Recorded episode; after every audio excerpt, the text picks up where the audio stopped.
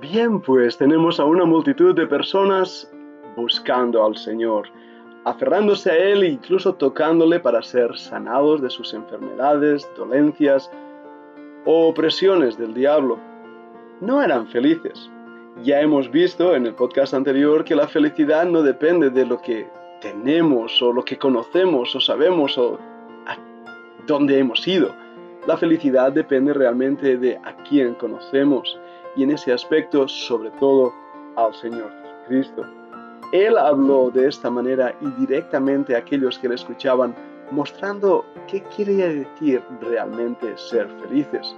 Me ha llamado la atención por eso que esa felicidad, esa bienaventuranza, se encuentra también en el libro de Apocalipsis y vamos a ver algunos pasajes relacionados con ello que pueden sorprendernos. Te invito a que los busques en tu Biblia, los marques, para que así podamos hablar de ellos.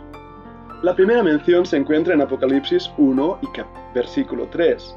Bienaventurado el que lee y los que oyen las palabras de esta profecía y guardan las cosas en ellas escritas, porque el tiempo está cerca. ¡Wow! Somos felices al leer, al oír, al guardar las palabras de esta profecía, las cosas que están escritas aquí en el libro de Apocalipsis. ¿Por qué? Porque el tiempo está cerca y vamos a ser felices, porque cuando el tiempo llegue ya habremos escuchado las palabras de la profecía y las habremos guardado en nuestro corazón. Por eso es una bienaventurada esperanza la que tenemos, porque al leer que el Señor viene pronto, eso nos trae felicidad, felicidad en medio de las pruebas, de las dificultades, de las tentaciones, de las opresiones, de las luchas, las guerras, las hambrunas y todo lo demás que pueda venir. El tiempo está cerca y nos da felicidad saber que el día del Señor va a venir y vamos a ser rescatados. Pero vayamos ahora al capítulo 14 y versículo 13. Oí una voz que desde el cielo me decía, escribe, Bienaventurados de aquí en adelante los muertos que mueren en el Señor. Sí, dice el Espíritu, descansarán de sus trabajos, porque sus obras con ellos siguen. Qué versículo tan esperanzador, ¿verdad que sí? La muerte es realmente un espanto, es el último de los espantos. Pero la muerte ha sido vencida por el Señor Jesucristo. Y esa voz desde los cielos dice clara y fuertemente, felices de aquí adelante los que mueren en el Señor. La muerte para el creyente es simplemente una puerta que hay que cruzar, pero somos felices al cruzarla y descubrir al otro lado de esa puerta a nuestro Señor esperándonos. Por eso morimos en el Señor y el Espíritu nos hace descansar de nuestros trabajos, pero nuestras obras siguen con nosotros porque todo lo que hicimos para el Señor mientras estábamos aquí en la tierra va a tener efecto en la eternidad. Por eso nuestras obras continúan allí. No para la salvación, por supuesto, pero sí para los servicios y ministerios que sin duda alguna vamos a desarrollar en el otro lado de la eternidad. Pero sigamos buscando más bienaventuranzas en el libro de Apocalipsis. Vayamos esta vez al capítulo 16 y versículo 15. Dice así, He aquí yo vengo como ladrón. Bienaventurado el que vela y guarda sus ropas para que no ande desnudo y vean su vergüenza. Qué versículo y qué aviso nos está dando aquí el Señor tan grande.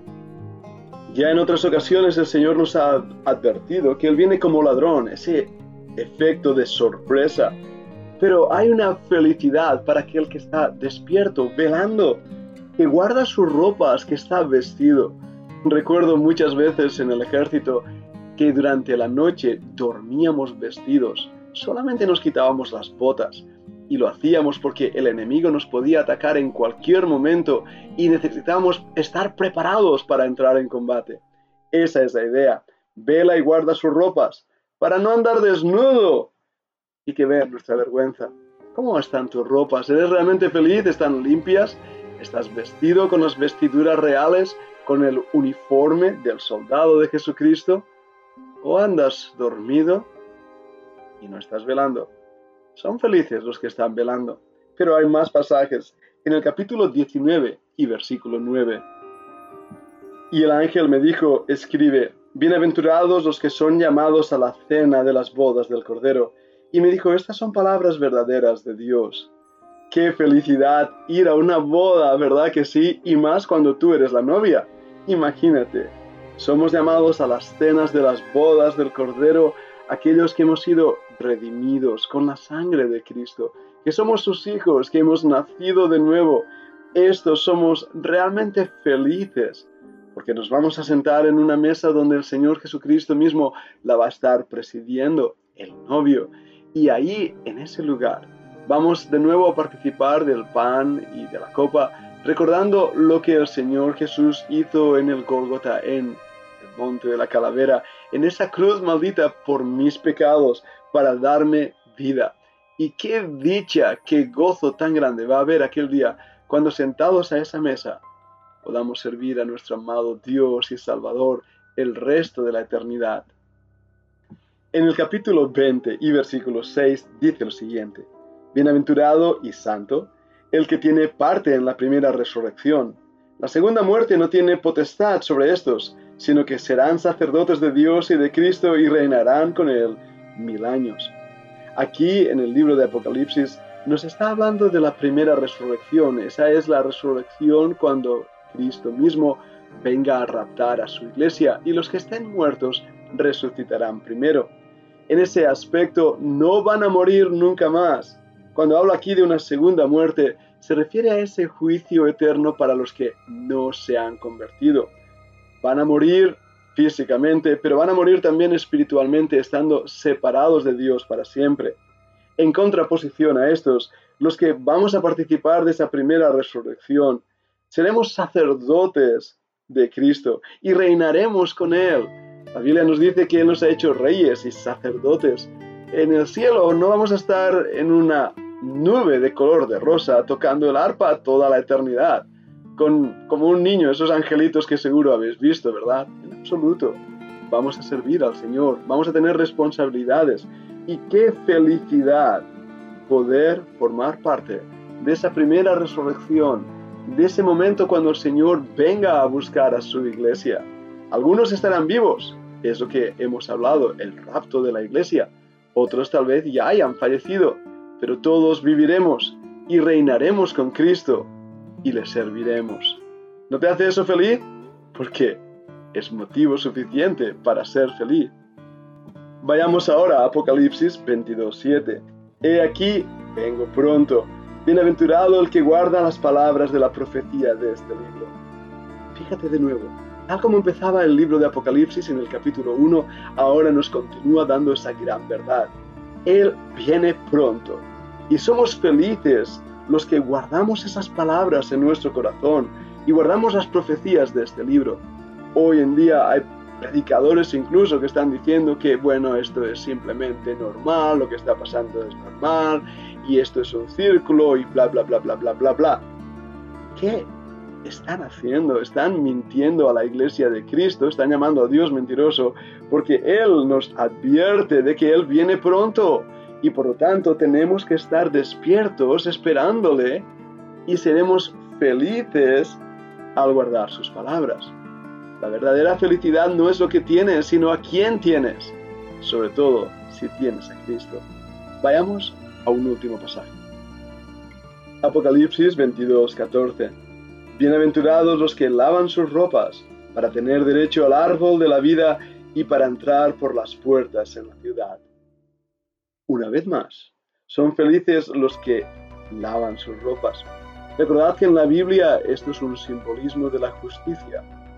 Ropas limpias, emblanquecidas con la sangre del Cordero, con la sangre del Señor Jesucristo que ha sido nuestra justificación. Somos justos delante de Él, hemos sido declarados justos, estamos limpios. Y eso debe hacernos felices, porque nos va a dar muchas oportunidades en la eternidad, muchos derechos que no hubiéramos tenido de ninguna otra manera. Y uno de esos derechos es comer del árbol de la vida, el mismo árbol que estaba allí en el jardín del Edén y que fue retirado para que no comiesen de él Adán y Eva. ¿Recordéis la historia? Pero Cristo, Él es el árbol de la vida. Él es el que dijo el que comiere de mí tendrá vida eterna, y si no coméis de mí no vais a tener parte conmigo. Y se escandalizaron, pensaban que hablaba del canibalismo. Aquí nos habla de algo muy importante, la relación personal con Dios en esa eternidad, la relación personal con Cristo y el derecho de entrar por las puertas de la nueva Jerusalén, la ciudad santa, la eternidad. Eso sí que produce felicidad, ¿verdad? Que ahora las cosas cambian. Este mundo, como he dicho, es un lugar increíble para sufrir. Es el mejor lugar en el universo para sufrir. Pero son felices aquellos que reciben el toque del Maestro y que sienten la mirada del Maestro y que se dan cuenta que sus vidas no dependen de las circunstancias y la felicidad no depende de lo que poseen y el gozo no depende de lo que tienen o de lo que ellos mismos son. La verdadera felicidad, la verdadera bienaventuranza depende en tener a Cristo como Señor y Dios en tu vida. Y vamos a estar hablando más en este grupo internacional de estas bienaventuranzas. Pero para terminar nuestro podcast de hoy, quiero dirigirme a cada uno de nosotros y pedir al Señor que toque nuestros corazones, nuestras vidas, nuestra mente, nuestro yo, nuestro todo, para que seamos realmente felices y felices en Él. Deseo que Dios os bendiga.